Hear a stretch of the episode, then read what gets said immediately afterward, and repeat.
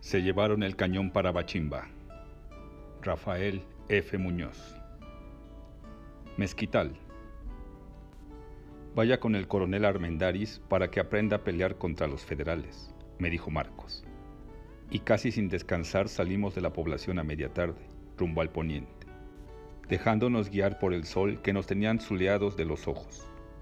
Los caballos tenían ganas de correr y nosotros de caminar sin chirridos de ruedas, sin voltear de cadenas, al galope por el llano que creíamos más nuestro cuando lo sentíamos deslizar bajo las cerraduras, que cuando pasaba indiferente por los costados del tren, que lo cortaba en dos con su doble estela de acero. En poco tiempo la población pudo perdernos de vista. El último en vernos desfilar fue un molino de altos muros. Frente a él, un largo terraplén cargado con la vía férrea y un camino de curvas inútiles. Como pasos maldados, se abrieron en Y. Ambos partían de un mismo lugar, pero prefería cada uno su propia ruta para cruzar el llano.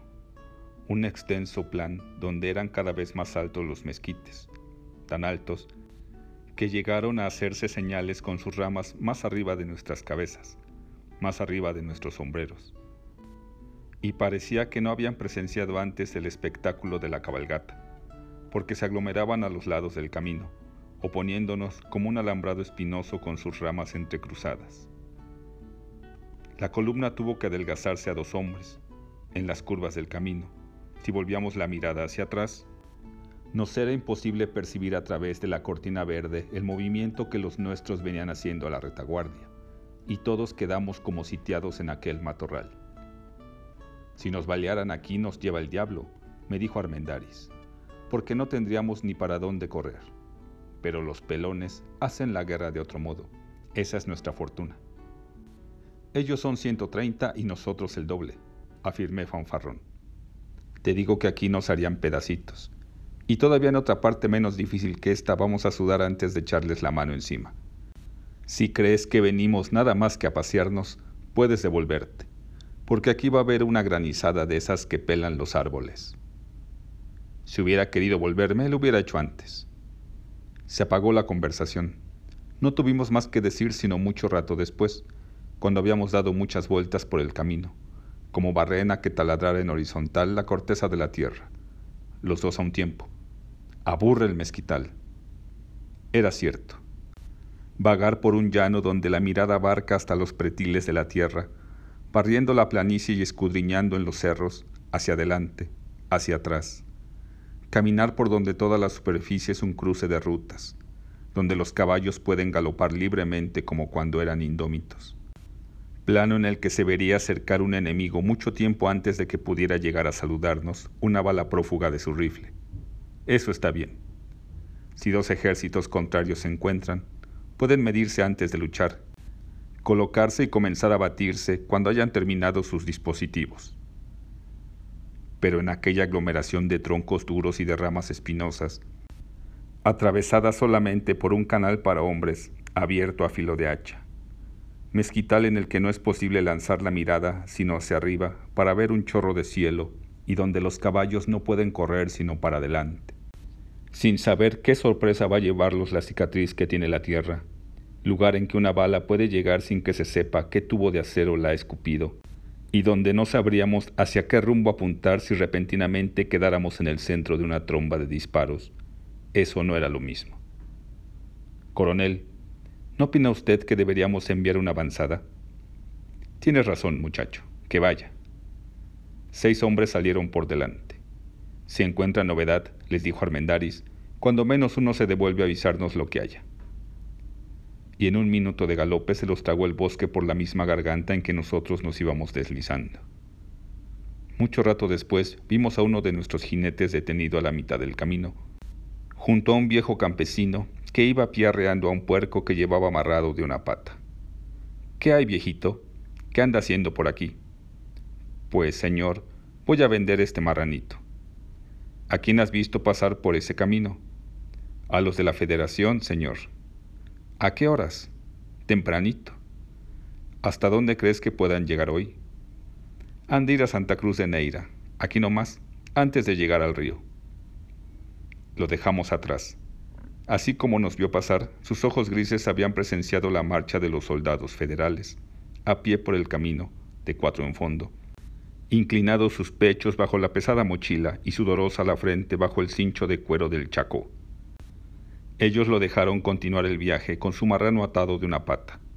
Nosotros debíamos deportarnos de la misma manera, mas no sé si eso fue lo que pensaron los jinetes que venían tras de mí, en el surco y al regreso se me olvidó preguntar si había llegado un anciano a vender un cerdo.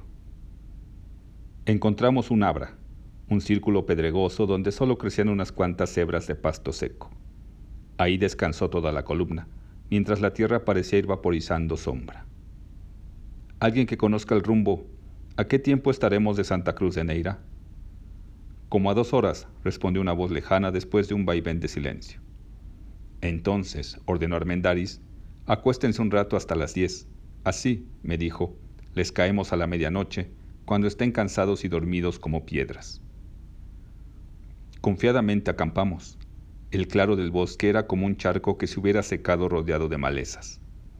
Atados los caballos a los troncos más gruesos, los hombres se dispersaron. Otra vez nos sitió la noche. El viento pasó sobre nosotros peinándose en el mezquital y chirridos de grillos estuvieron acerrando en el rumor de las frondas, misterio de ramas desgarradas al paso de fieras vagabundas, de aleteos de chanates en parvada, de ladridos lejanos, de coseo impaciente de nuestros caballos. La luna estaba dormida aún, y su sueño mantenía sucia la tierra con la tinta de las tinieblas. Sintiéndonos protegidos por la sombra, nos abandonamos a la indolencia que goteaba de las estrellas. Ningún centinela se adelantó por el camino en previsión de un ataque. Nadie partió a escudriñar en el matorral. La idea de que el federal no combate así nos protegía y nos dejaba laxos. Mi coronel, ya van a ser las diez. Descansemos otro ratito. A las diez y media de orden de ensillar, montar y emprender la marcha. Un péndulo de viento estuvo balanceándose otra media hora sobre nuestros cuerpos recostados en la tierra. Cruz de Neira. Al reanudar la marcha nos encontramos con que la hostilidad del monte se iba desvaneciendo. Era como si el frío de las estrellas lo hubiera diluido. Los mezquites se encogían y se dispersaban. Ya podíamos ver sobre ellos. Ya podíamos cabalgar entre ellos sin necesidad de ir enfundados en un camino de metro y medio de ancho. A veces pasábamos al lado de planos donde no había un solo arbusto eran parcelas de las que emanaba el olor tibio de la hoja de maíz. Luego, árboles muy altos, dormidos en una sola pata, como las gallinas, roncaron muy levemente a nuestro paso. Todos íbamos cautelosos, con más temor que del enemigo de la orden dicha a cada uno al salir del labra. Al que haga un ruido que nos descubra, se lo devuelvo con la pistola. Hay que acercarse al pueblo lo más posible, extendernos alrededor y luego, a una señal de tres disparos seguiditos, entrar todos por las callejuelas echando tiros aunque no veamos a nadie. Más tarde en el camino, Armendaris agregó, nos juntamos frente a la iglesia, después salimos por distintos rumbos, aunque sin alejarnos mucho, para poder capturar a los pelones que hayan salido a pie. Todo parecía previsto. Al amanecer ya podíamos acostarnos a dormir un rato dejando unos cuantos centinelas para que vigilaran a los prisioneros, encerrados en algún lugar seguro, quizás la iglesia misma. Y antes del mediodía emprenderíamos el regreso para dar parte a Marcos antes de que se acostara. Así, creyendo interpretar el porvenir por medio de los matices del silencio, avanzábamos distrayéndonos con las sombras del paisaje nocturno.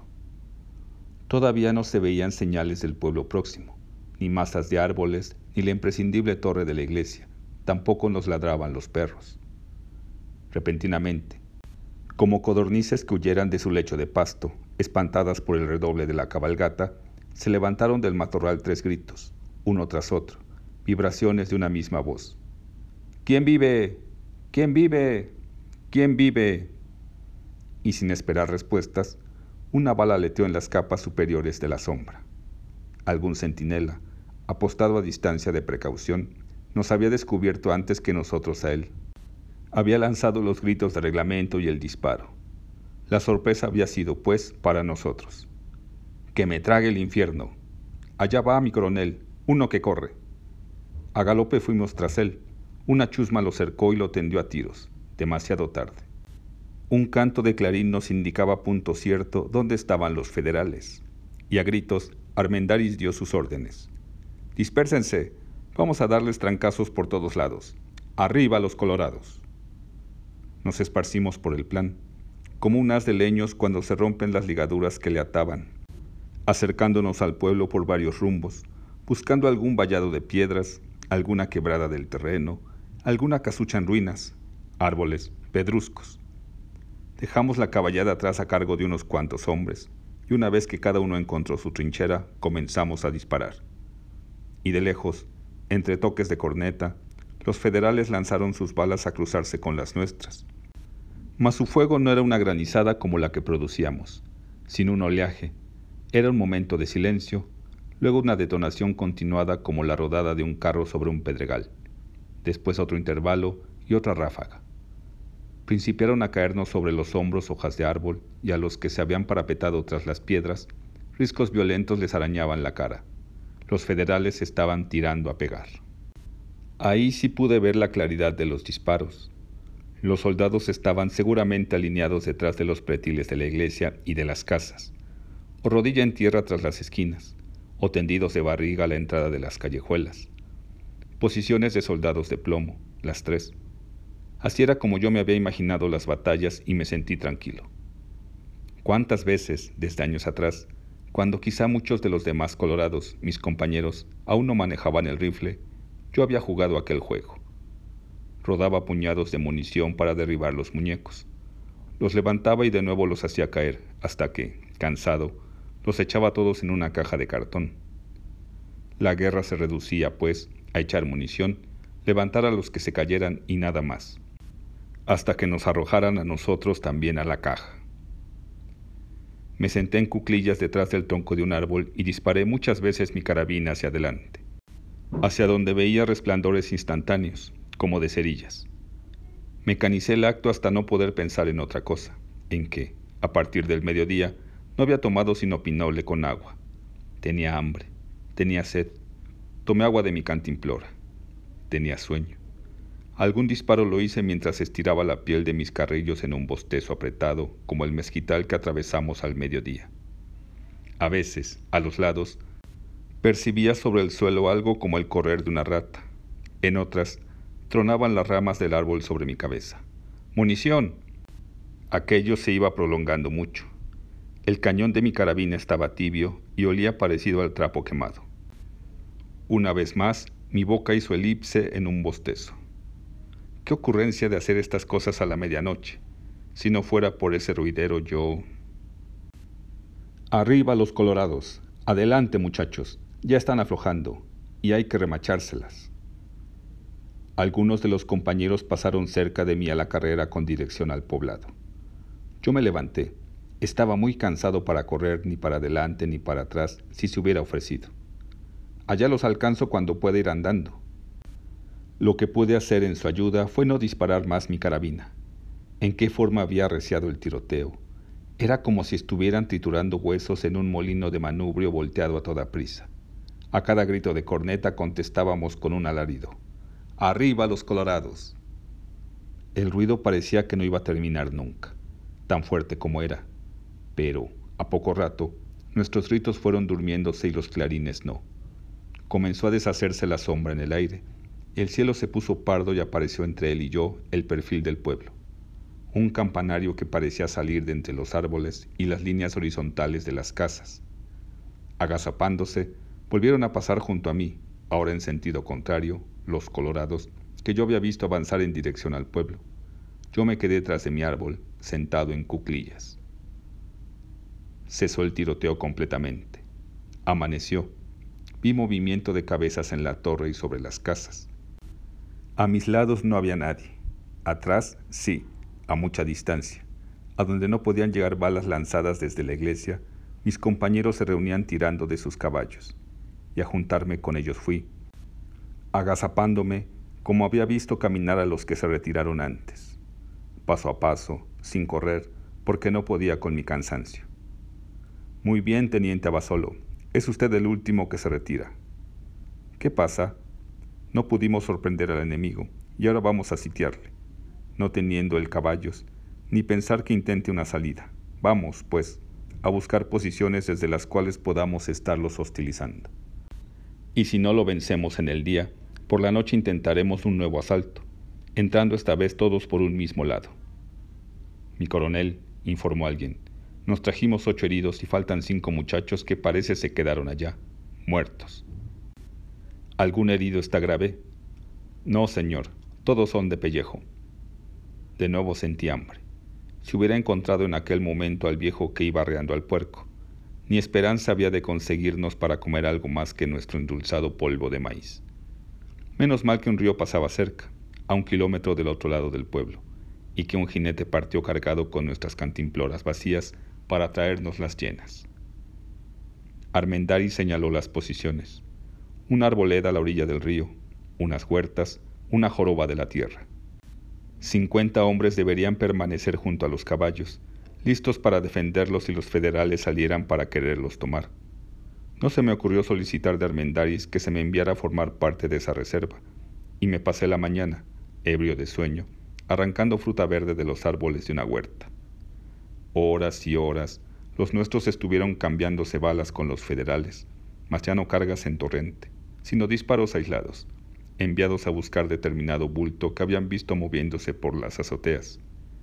Del grupo en que yo estaba, cinco salieron heridos en la cabeza, y como no había con qué vendarlos, les quitábamos la camisa y se las amarrábamos después de ponerles una plasta de tierra muy menuda, para que se les secara la sangre.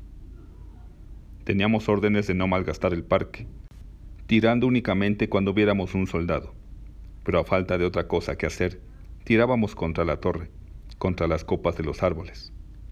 Yo envié diez o doce balas al pretil de la iglesia, que asomaba sobre la trinchera verde de los álamos, pero me fastidié de no saber a dónde habían ido a situarse.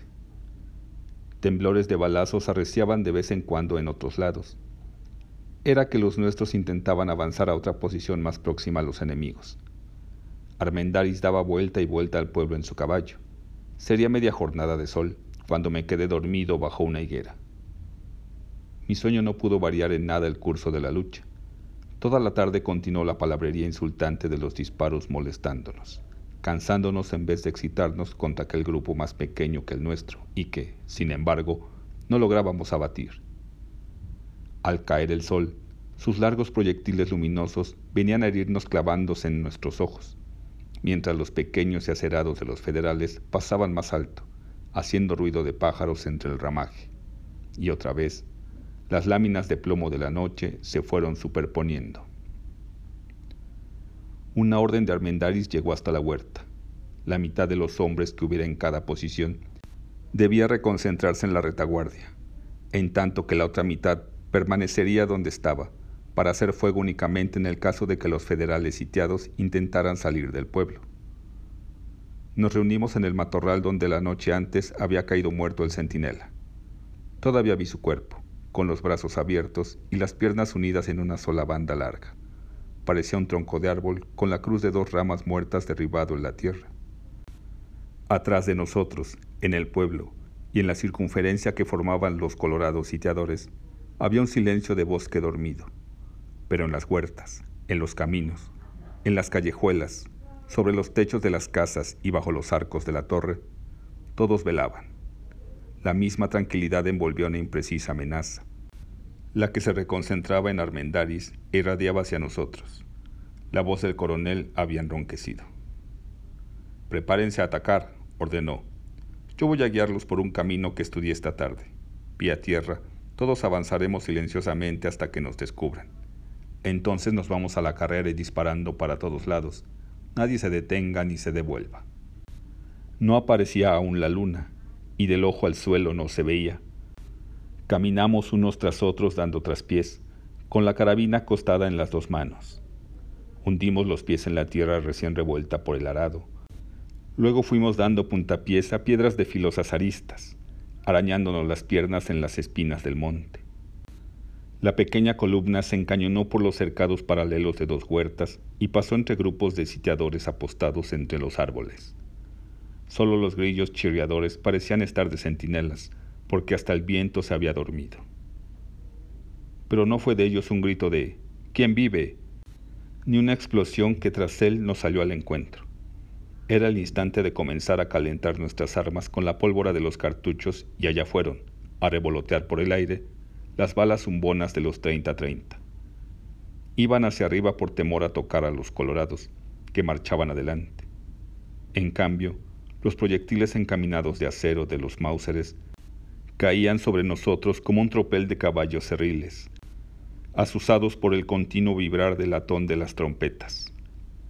¡Adentro los colorados! Sin ver más que el palpitar de los estallidos, corrimos hacia adelante. Se fue estrechando la garganta que nos tragaba. Altas paredes formaban un canal a la avalancha de hombres y a ellas nos restregábamos, uno tras otro, levantando las carabinas para rastrillar a tiros los pretiles. A veces tropezábamos o poníamos el pie sobre cuerpos caídos. En otras, los zapatos resbalaban sobre la piedra embadurnada como con brochazos de aceite.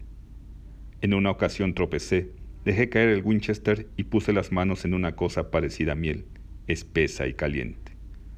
Tuve que frotármelas en el pantalón y secármelas con tierra para recoger mi carabina y seguir disparando.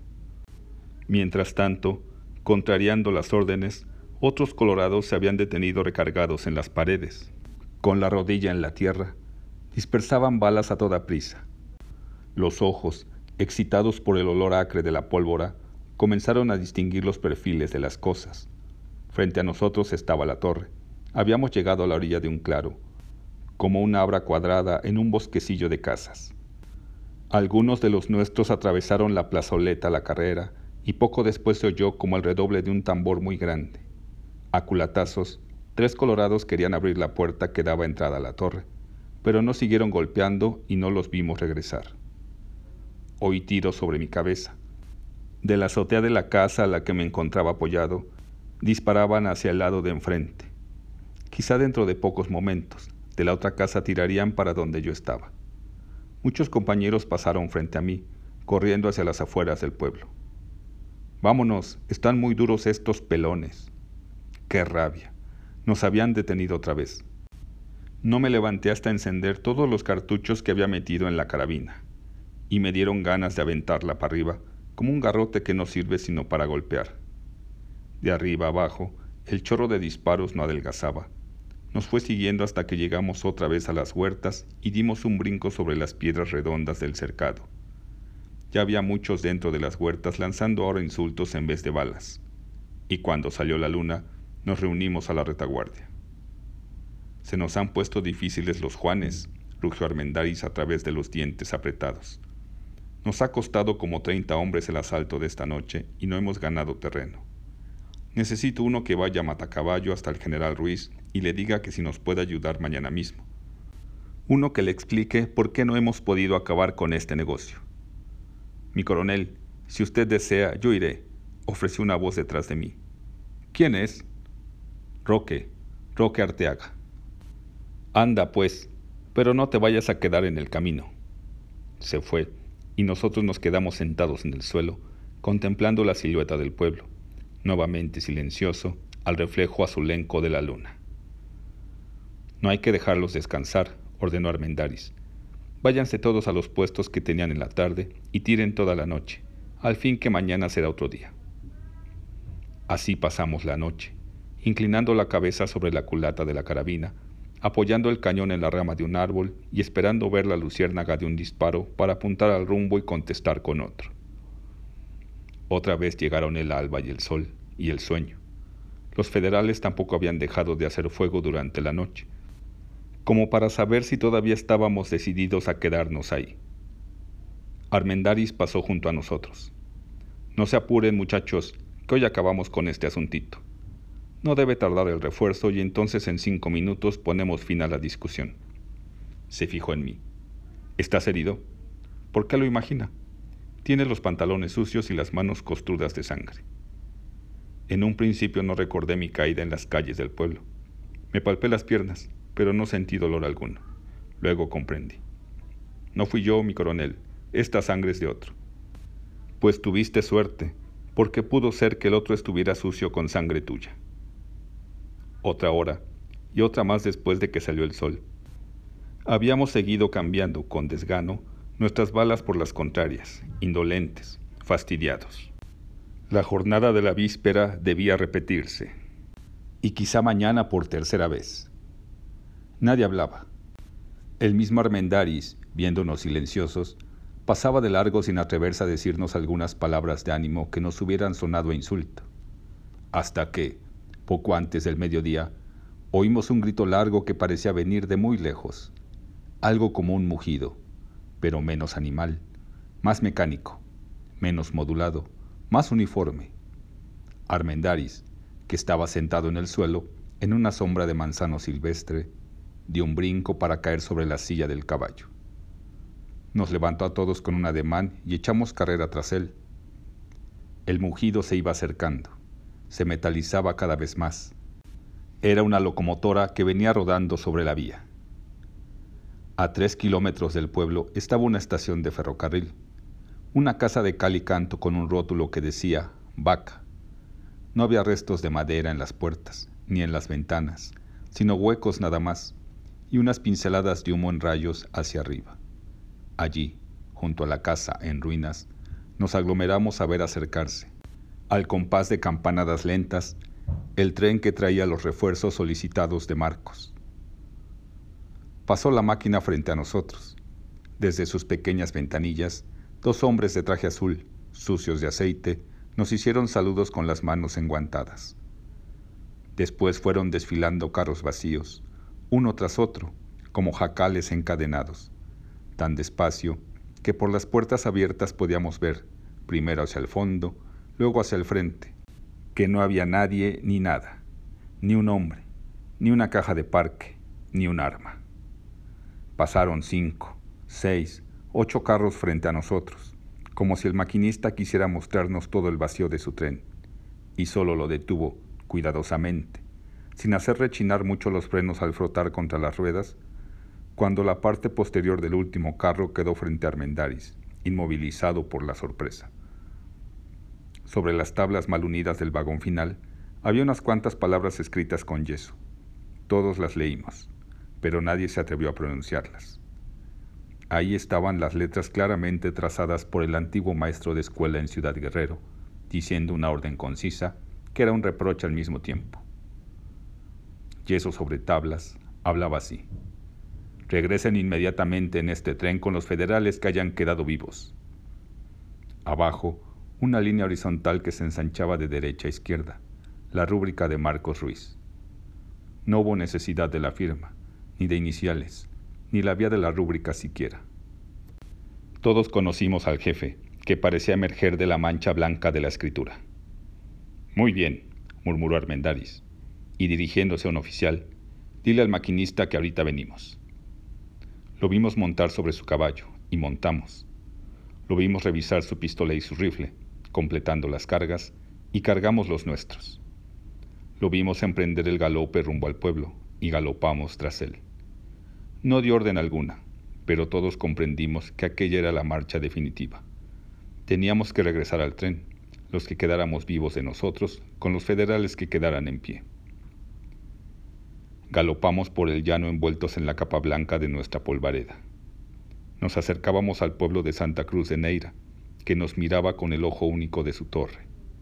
Al vernos acercar, nuestros compañeros, los que habían esperado en las posiciones de sitio nuestro regreso con los refuerzos dejaron partir, como asustadas, las balas que tenían calentando en las carabinas.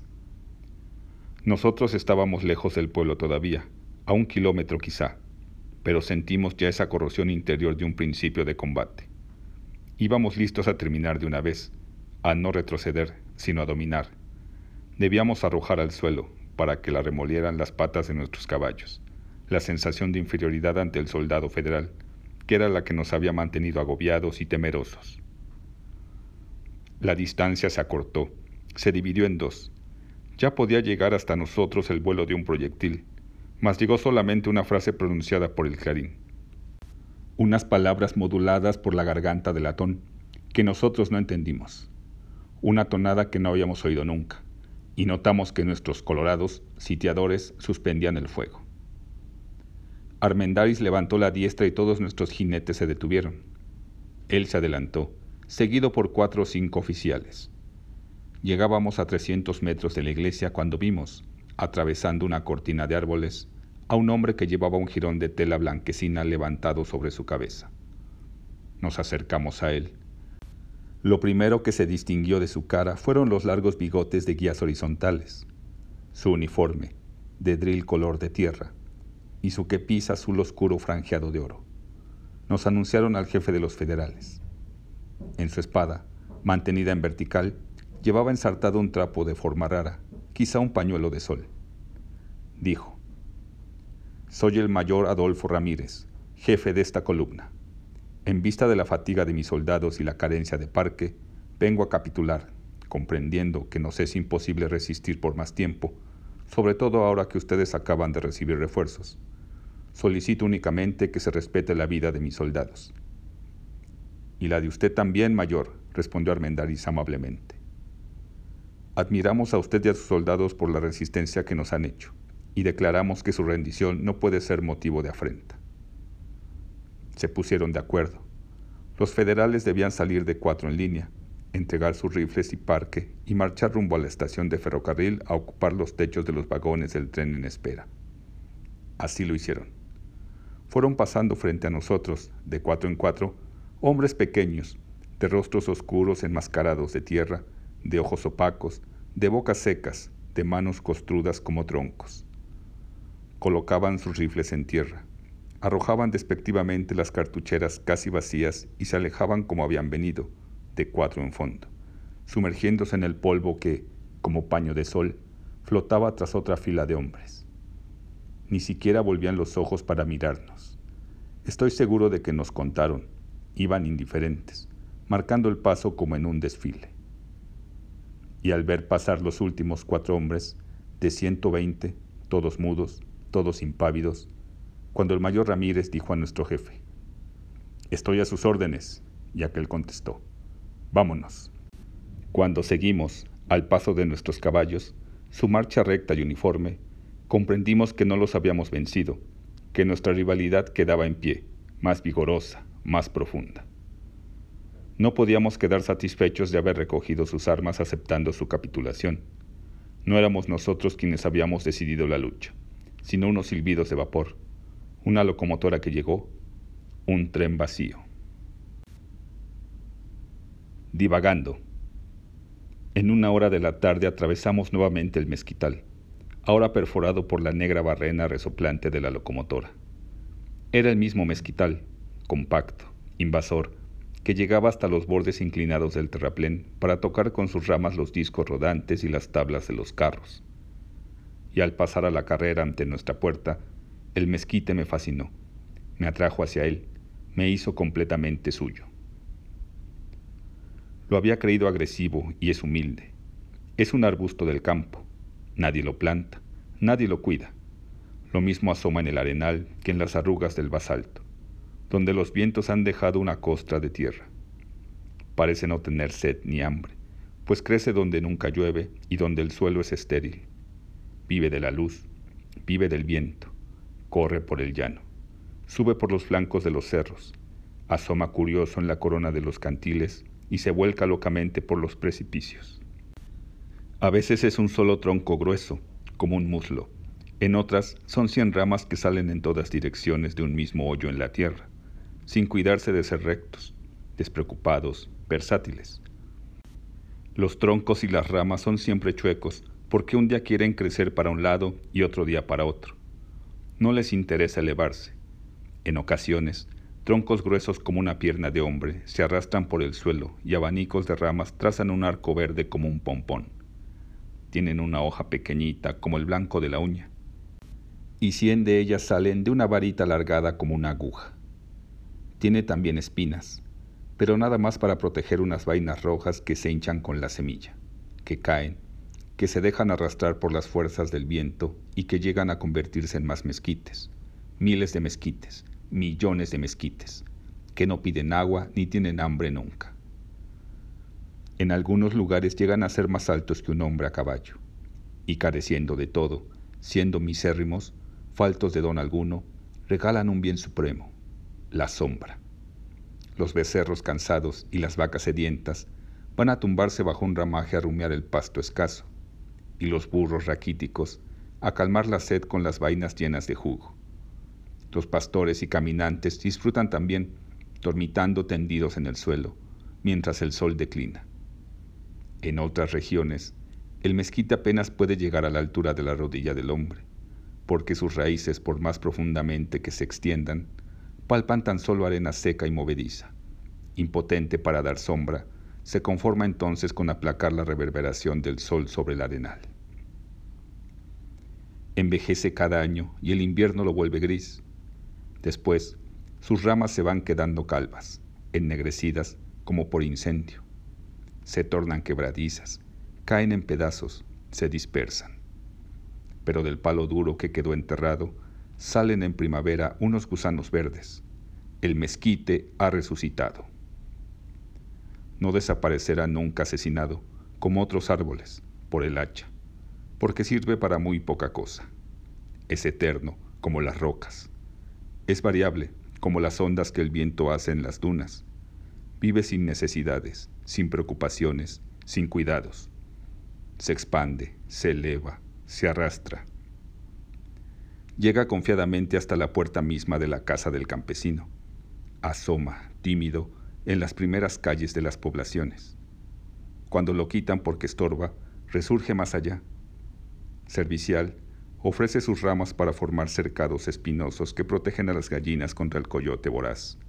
Y cuando nadie lo utiliza, ni para vallado, ni para leña, ni para sombra, como es libre, como es alegre, como nada le preocupa ni le detiene, como no posee nada ni quiere nada, allá se va el mezquitero, correteando por el llano, como un muchacho travieso que persigue la puesta del sol.